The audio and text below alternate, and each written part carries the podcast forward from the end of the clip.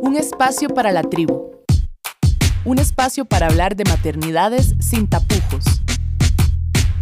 De madres y desmadres.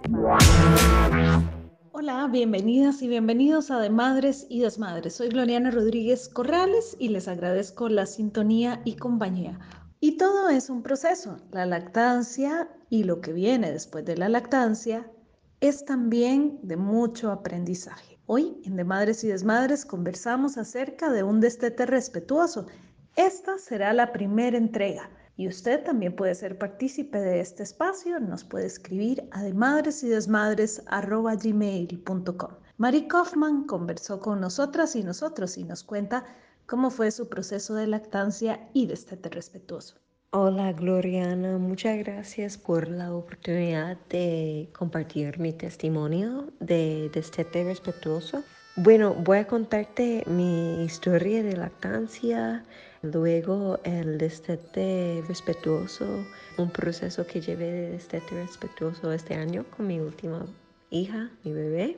Y por último, algunas cosas que quizás yo podría sugerir para mamás oyentes, para eh, sus procesos también.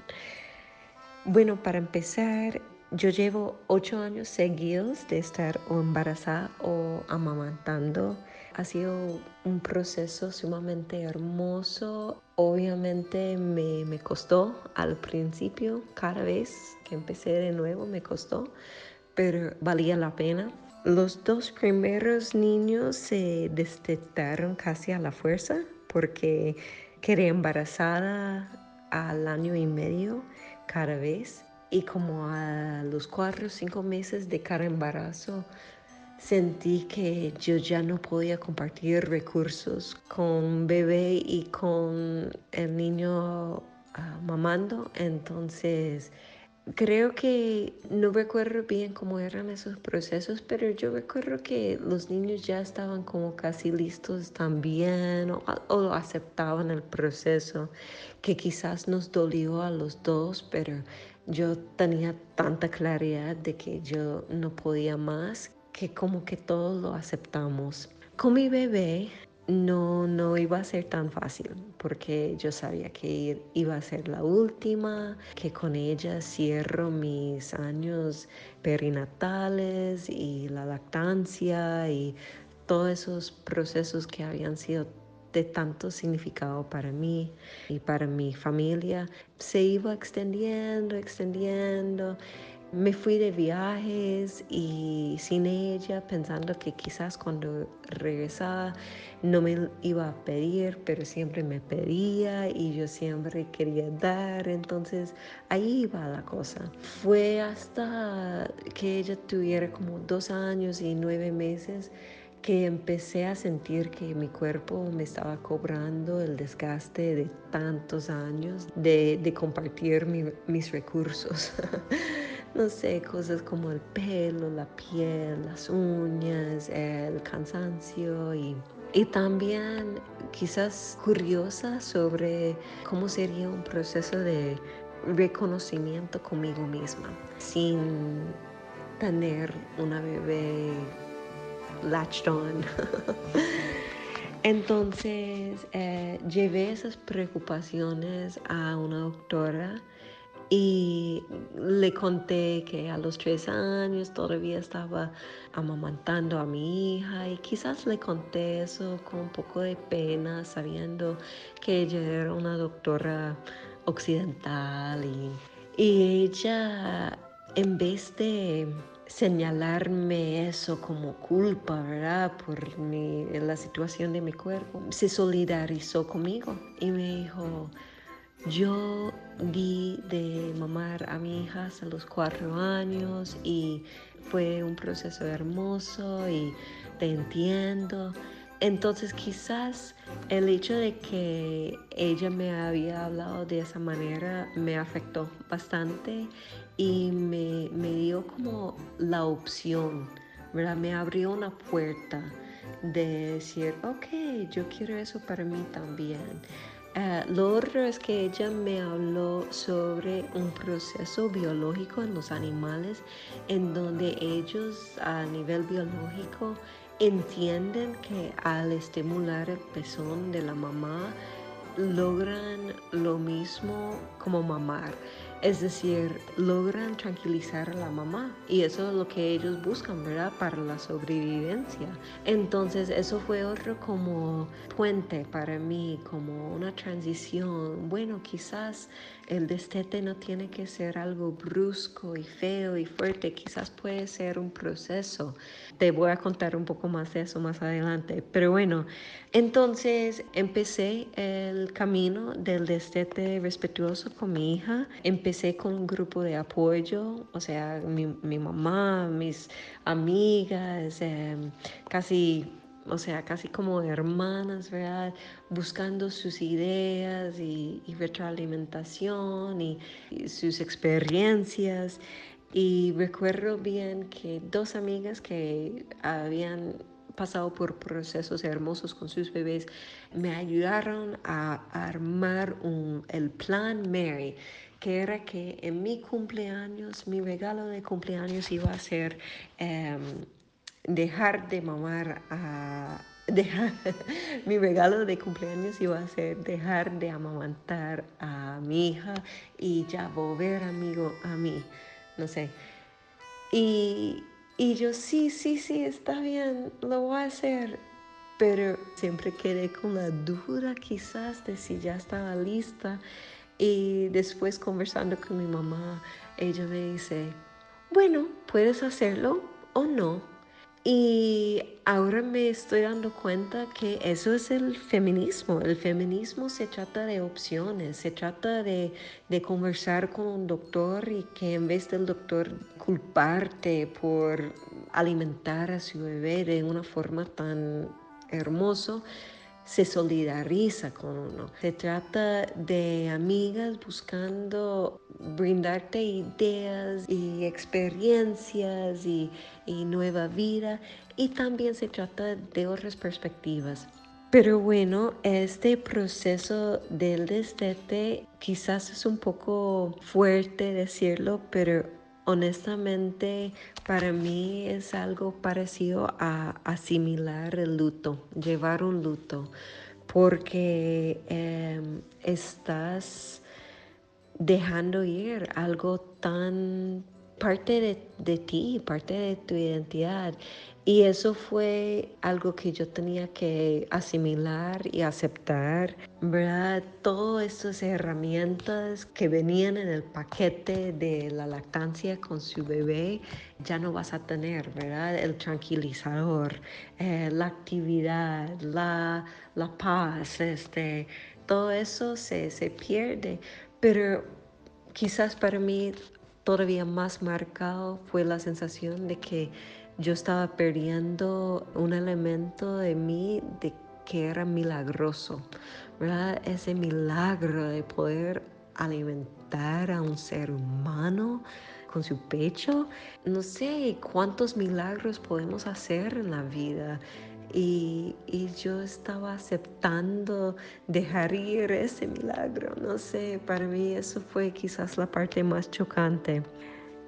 Pero reconociendo que iba a ser un proceso y que ese proceso para mí iba a significar cierto luto, como que me dio fuerzas para llevarlo. Lo que hice con mi hija fue mucha conciencia, mucho mindfulness, reconociendo que iba a ser un proceso muy sensible, tanto físico como espiritual, como mental. Yo no quisiera, no quería ni distraerme de ese, de ese proceso, ni distraerle a ella, ni ignorarlo. Pero sentarse con ese dolor, ese luto, esa pérdida, este cambio y no poder hacer nada al respecto, es pesado, es fuerte. Y creo que duré como tres semanas hablando con mi hija, abrazándola y estando cercana a ella, pero las dos casi llorando, o a veces sí llorando. Pero entonces el destete respetuoso que hicimos, o sea, la logística, fue que hicimos una ritual en familia. Fuimos al mar, al Caribe, y le conté a mi hija que cuando regresábamos del mar ya no iba a, ya no le iba a dar teta porque pues eh, ya casi se me iba a secar y estaba, estaba cansada y, y, que si ella podría ayudarme porque yo me sentí cansada. Y ella como que entendía, pero me vacilaba, como que, ah, teta, teta, ¿verdad? Pero como que lo aceptó. Sin embargo, cuando regresamos del mar, estábamos en la casa y yo, este, y ella me lo pidió. Y yo la llevé, nos sentamos en el sillón y le dije, quiero darte teta, pero estoy me preocupa porque siento que me duele el pecho, están secando, está se está secando la leche y necesito dejar descansar el pecho. Y le di la opción de tocar el pezón y ella metió la manito y agarró mi teta y, y así fue. Y así estuvimos como dos o tres semanas en mientras las dos lloramos y y las dos queríamos, pero como que a la vez las dos aceptábamos que, que eso ya era, iba a ser el proceso. Y a cada rato fui, hablé con mi mamá, con mi pareja, con mi diario y dije, quiero darle, es lo que su alma quiere y yo quiero darle lo que su alma quiere. Sin embargo, no sé, yo tenía mis razones y, con cada hora, con cada día, con cada semana que pasó, ya la cosa se iba pasando y las doce nos íbamos aceptándolo. Y, y, la verdad que fue bastante hermoso y precioso y, y tengo recuerdos muy sensibles del proceso, pero eh, no me arrepiento de nada.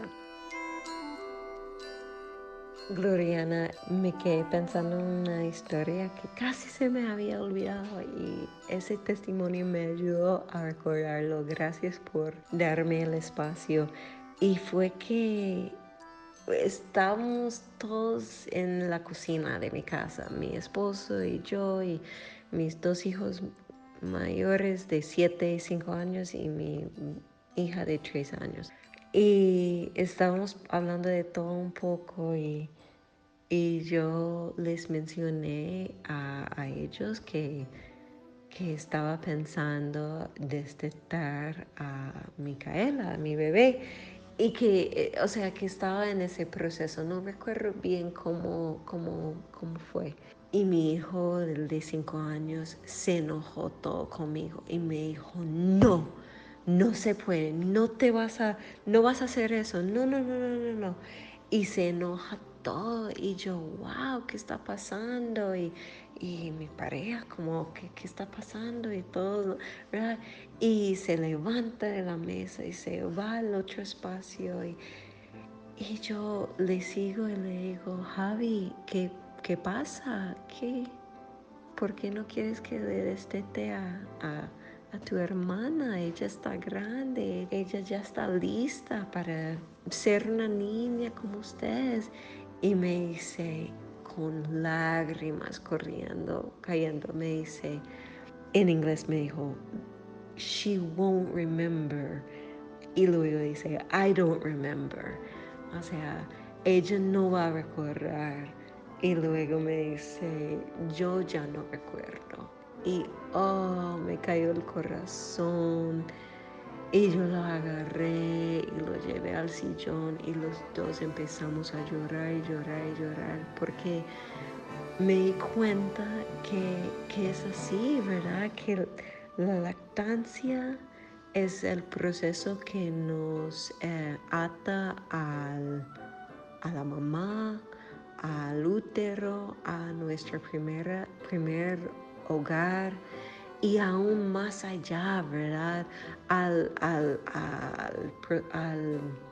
a la vida de antes, a, la divinidad, a la madre tierra, todo este proceso y siento que duramos una vida olvidando de, de, dónde venimos. Y, somos, son solo son pocos los que pueden recordar su divinidad. Y creo que la lactancia es todavía ese vínculo con la divinidad. Y entonces, ese fue el comienzo del proceso de luto en mi casa. Somos muy dramáticos, pero es bonito también llevar el proceso en familia. Ella nació en la casa con, sus hermanos mayores durmiendo en el otro cuarto y eh, al igual que mis otros hijos nacieron con partera y entonces eso es parte del camino,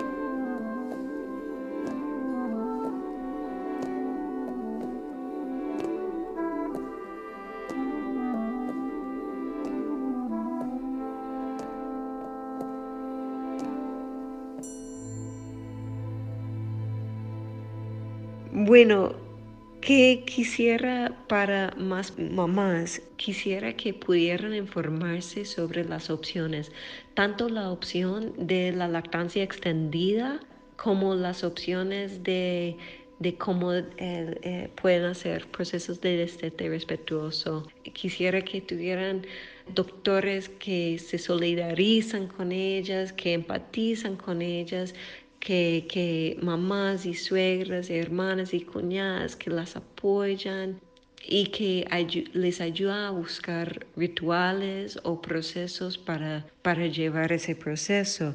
Eso es otra cosa, otra sugerencia, recomendación que tendría y es pensar en rituales para asimilar ese, ese nuevo proceso y la nueva vida que va a venir. Por ejemplo, yo me puse a soñar en las cosas que podría hacer siendo una mujer sin un bebé agarrado a mi pecho.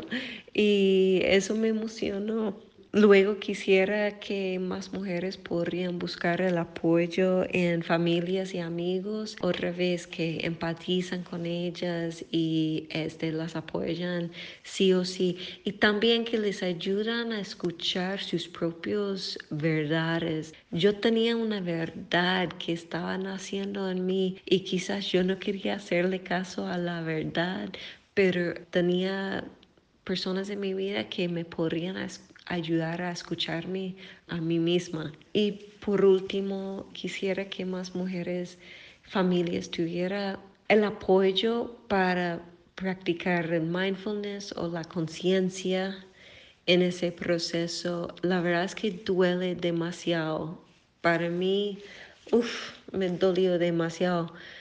Pero eso es como ser consciente con el proceso y y siendo consciente y no tratando de distraerse del proceso, al final es un proceso integral y holístico y sano y tu cuerpo y tu mente y tu espíritu te agradece eso y creo que tu bebé también.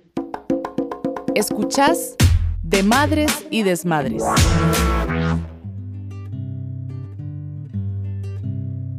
Musiquita que se me sale del alma a mí, con palabras que alguien me dicta desde otra voz, ritualitos que tiene uno para vivir, para seguir cantando bajo este sol. Y cuando menos pienso, las razones brotan como verdades iluminándome el corazón. El silencio de algún amigo me hizo aprender a escuchar lo que las palabras jamás dirán. Y aferrándome de su mano pude entender que una tarde puede durar una eternidad. Y es cuando de repente su mirada me hace por un instante olvidar lo lejos que vine. Ay,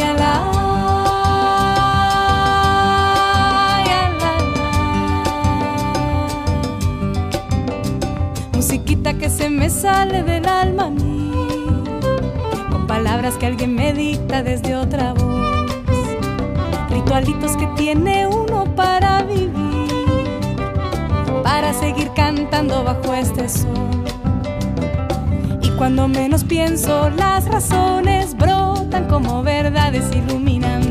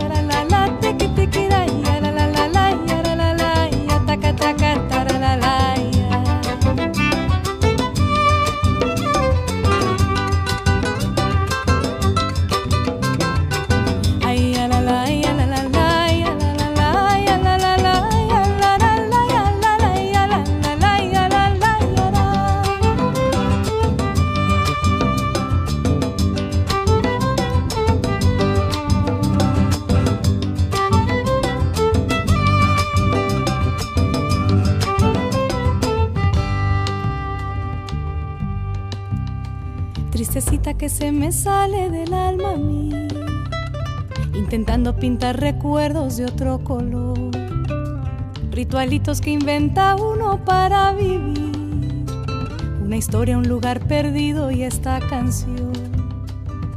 Y es cuando de repente tu presencia viene a llenar la ausencia, a llenar de versos mi soledad.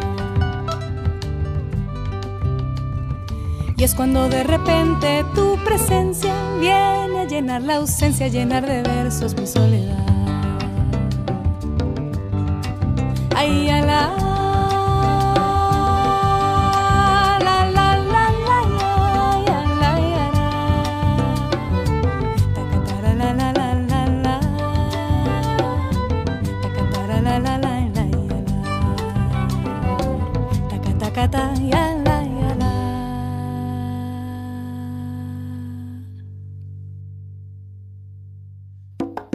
Seguimos con De Madres y Desmadres. Voy a contaros La Fiesteta, un cuento de Miriam Tirado y ilustraciones de Joan Turú. Es un cuento, como muy bien dice aquí abajo, para dejar y celebrar la teta. Esta es Noah. Y a Noah le encanta mamar. Muchas veces le preguntan, Noah, ¿a qué sabe la leche de mamá? Y ella responde, pues sabe a mm, tomate, a cerezas, a fresas dulces, a chocolate y a las setas que recoge mi abuelo. Vamos, que dice todas las cosas que le gustan a ella. De hecho, muchas veces dice, no, no, no, no, no, no. Sabe mejor que todo esto. Así que ella es muy feliz mamando. Y es que ella empezó a mamar desde que era un bebé. Mamaba durante todo el día, incluso toda la noche. Y cuando mamaba, aparecía una nube, una nube pequeña, pequeña, pequeña. La nube del bienestar. Y es que se está tan bien Noah fue creciendo y pues hace teta antes de comer, a veces de postre y algunas veces antes y después de los macarrones. Pero no solamente hace teta cuando tiene que comer para alimentarse, no, no, no. También hace teta cuando echa de menos a mamá, cuando tiene sueño, cuando está malita o cuando está así un poco triste o se ha hecho daño. Y cuando hace teta, está tan a gusto, tan bien. Sí, está con esa nube que crece y que la abraza, la nube del bienestar.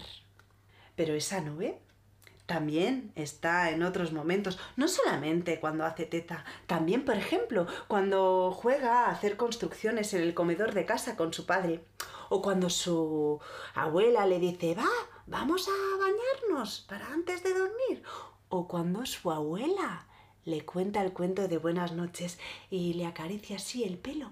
A su madre le encanta dar de mamar. Sí, y la verdad, es que es tan bonito, pero claro, Noah ha crecido mucho. Es tan grande y ya pesa un montón. Y a veces los brazos le duelen y se le cansan de aguantar ahí el peso. Y la verdad también es que la madre está tan cansada. Así que un día la madre decide hablar con Noah y le dice, cariño, a mí me encanta darte el pecho. Me gusta mucho, mucho, mucho. Pero creo que ha llegado el momento de hablar de la fiesteta. Sí, es una fiesta para celebrar que te has hecho mayor y que ya no necesitas hacer teta. Oh, ¿Una fiesta? Sí. ¿Y, ¿Y si hay una fiesta, habrá tarta? Sí, claro. ¿Una tarta de Sí, claro, y lo que tú quieras. Pues quiero globos y, y velas. Pero de repente Noah baja la cabeza y se pone triste y le dice, Mamá, entonces, sin la teta, ¿qué, qué voy a hacer? Y mamá le cuenta, le cuenta que en esos momentos que hace teta, como por ejemplo cuando se cae y se hace daño, que ella le va a dar muchos besos. O que si es porque está aburrida, le hará cosquillas. O si es que tiene sueño, le cantará canciones y le va a dar masajes. O si está enferma, que la va a mecer. Noah se queda pensativa. Y su madre deja que piense e imagine. Y después le dice, Noah, cariño, ¿sabes esa nube que va contigo y que va creciendo? La nube del bienestar. ¿Y que está cuando haces teta? Ahora está aquí, en tu interior. Y te va a acompañar siempre. No te preocupes, ¿eh? Y yo también voy a estar ahí. Así que la teta deja paso a las cosquillas, las caricias, las canciones, las meceduras. Y la nube del bienestar está ahí con Noah. Un día la madre le dice, Venga, cariño, que tenemos que hacer la fiesteta. Ya no haces teta, eres mayor. ¡Ah! ¡Sí! ¡Me he hecho mayor! Y deciden hacer esa tarta, esa tarta de chocolate. Y queda riquísima. Y invitan a muchísima gente, ¿sí? Al abuelo, la abuela, a los tíos, a los amigos, esos amigos, todos, esos, sí, los que han estado ahí haciendo que tenga una lactancia feliz. También ponen globos y velas a la tarta.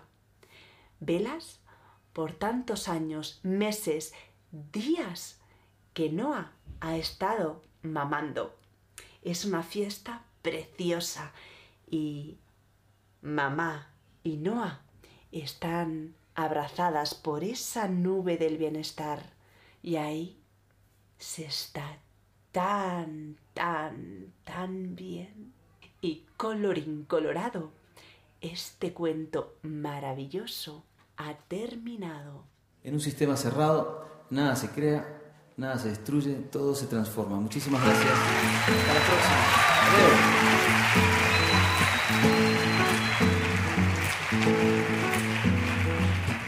Tu beso se hizo calor y luego el calor movimiento, luego gota de sudor que se hizo vapor y luego viento que en un rincón de La Rioja movió el aspa de un molino mientras se pisaba el vino que bebió tu boca roja. Tu boca roja en la mía, la copa que gira en mi mano y mientras el vino caía, supe que de algún lejano rincón de otra galaxia, el amor que me darías transformado volvería un día a darte las gracias. Cada uno da lo que recibe, luego recibe lo que da. Ah, nada es más simple. Ah, se pierde, todo se transforma. Ah, ah, ah, todo se transforma. Ah, ah. El vino que pague yo con aquel euro italiano.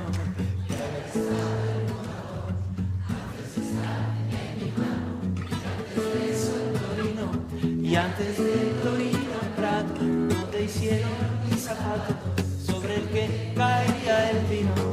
Zapato que unas horas buscaré bajo con las luces de la aurora.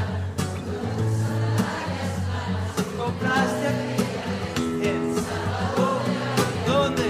¿Dónde a otro diste el amor que hoy yo te devolvería? Porque cada uno da lo que recibe luego recibe lo que da. Más simple. Ah, oh, nada se pierde, todo se transforma. Ah, ah, ah, todo se transforma.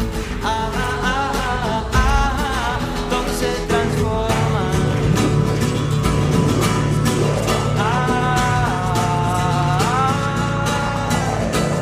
Todo se transforma. Supe que de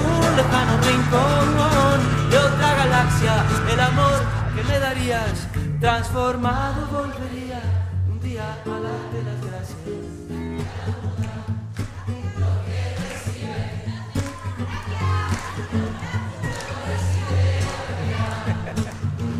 Nada es más simple, no hay otra norma. Nada todo se ah, ah, ah, ah, ah, todo se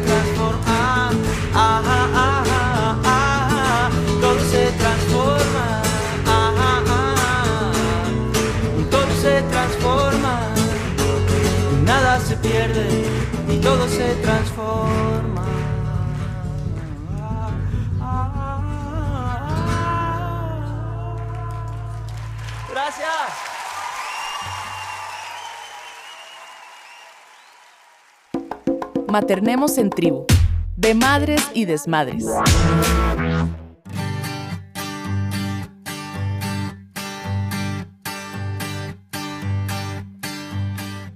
Hola, tetita.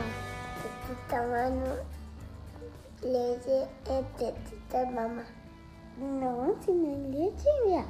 Vea, por donde se toma leche es por acá, por aquí. Y vea, tiene que tener un huequito para que la leche salga así. Y, y, y, y, y, y vea, aún más está seca. No, porque ¿cómo se pasa?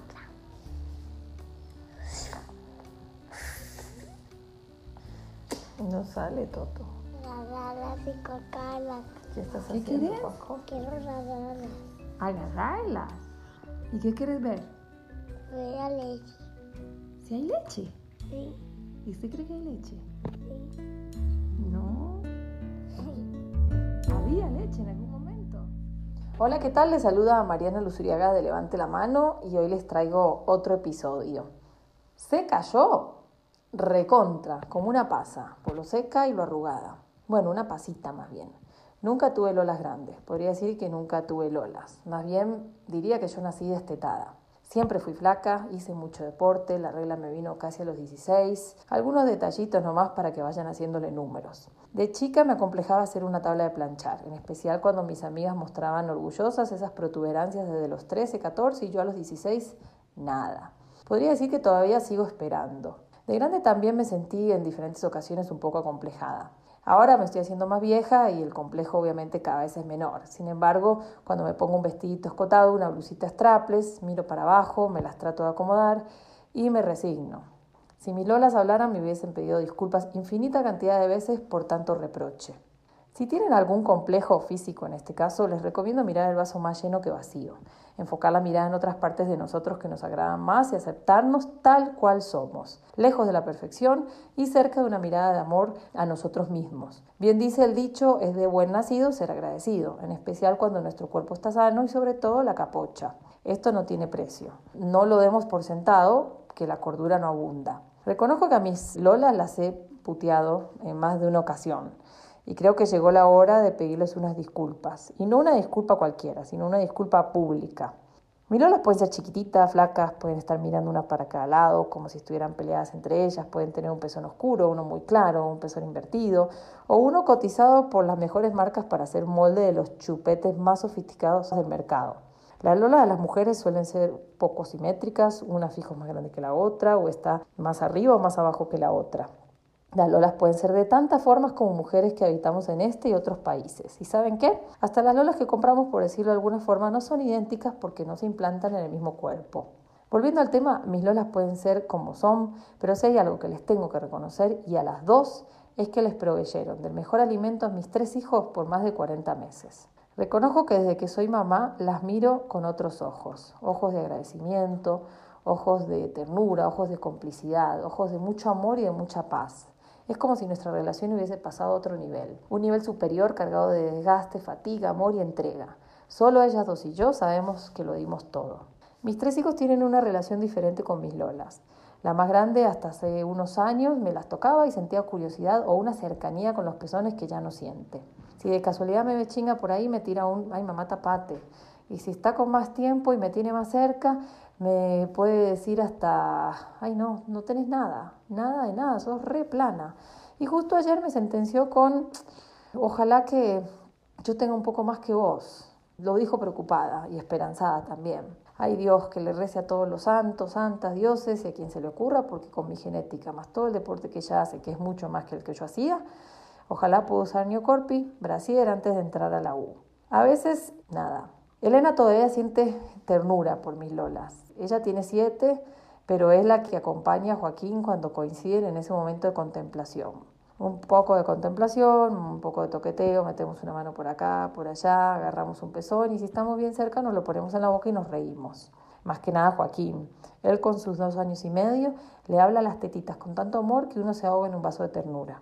Y acá volvamos otra vez a la realidad, volvamos a lo importante, a esta relación continua de reconciliación de Mariana con sus pechos. Los admiro por tantas desveladas, por estar a punto de reventar, por aguantarse la cosa como solo las mujeres lo sabemos hacer, que las piedras de la leche, que la mastitis, que la libre demanda, que el té especial para tener más leche porque lo no engorda, las semillas de comino, las de hinojo, que la canela y todas las recetas para tener más leche que nos dieron las tías o las abuelas. También los brasier poco sexys, los manchados o regados, aún menos sexys, los lugares para de mamar, las camisas manchadas en pleno mall, porque, ojo aquí, pero cuando una es una vaca lechera también hay que asumirlo, asumirlo y presumirlo con orgullo y vanidad.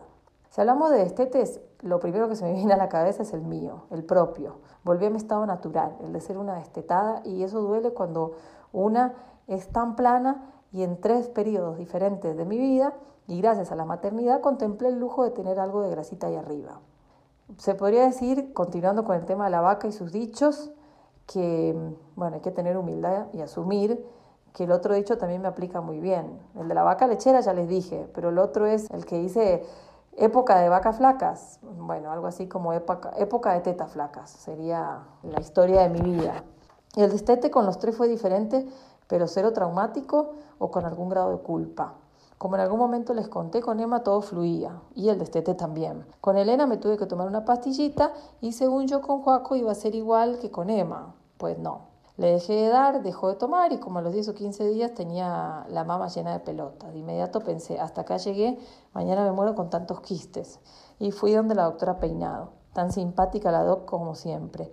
Me dijo así sin tapujos y cómo es ella. Usted lo que tiene en esas tetas es pura leche. Ve aquí un conducto, ve aquí otro, ve esto que se parece por acá en la ecografía. Bueno, todo eso es leche. Usted tiene eso lleno, lleno de leche. Mis pequeñas tetitas, aquellas que me avergonzaron durante muchos años, aquellas que me ponía toda incómoda en mi época adolescente cuando había que desvestirse en una piscina con un grupo de amigas o de amigos, seguían tirando leche como locas. En ese momento pensé, no entendieron el mensaje. No stimulation, no production. Eh, no, a estas hay que enviarles un mail para que se den por enteradas. Un mail cuyo asunto diga en mayúscula, ningún niño está tomando leche en este momento. En fin, saliendo de la consulta médica, derechito a la farmacia y otra cosa mariposa. Me volví a tomar la pastillita, ahora sí las chicas se dieron por notificadas y finalmente se cortó el suministro. Para ir cerrando y a modo de conclusión, puedo decir que mis lolas son lo máximo. Lo grito a los cuatro vientos y con orgullo chiquititas pero poderosas, chiquititas pero matonas. Cuando las cosas se pusieron complicadas, sacaron la casta de campeones y superaron las adversidades. Hagan las paces con sus lolas, no importa cómo luzcan, sea que se cayeron o se estiraron por producir litros y litros de leche materna,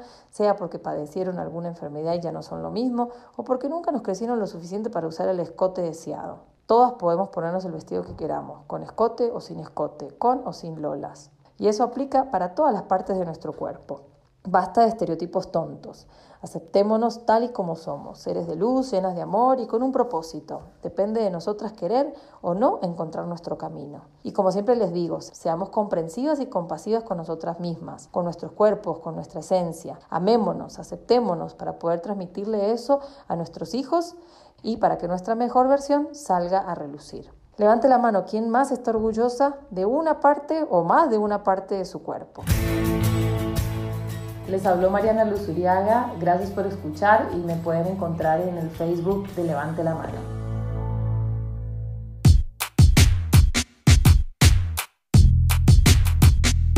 Esto fue De Madres y Desmadres.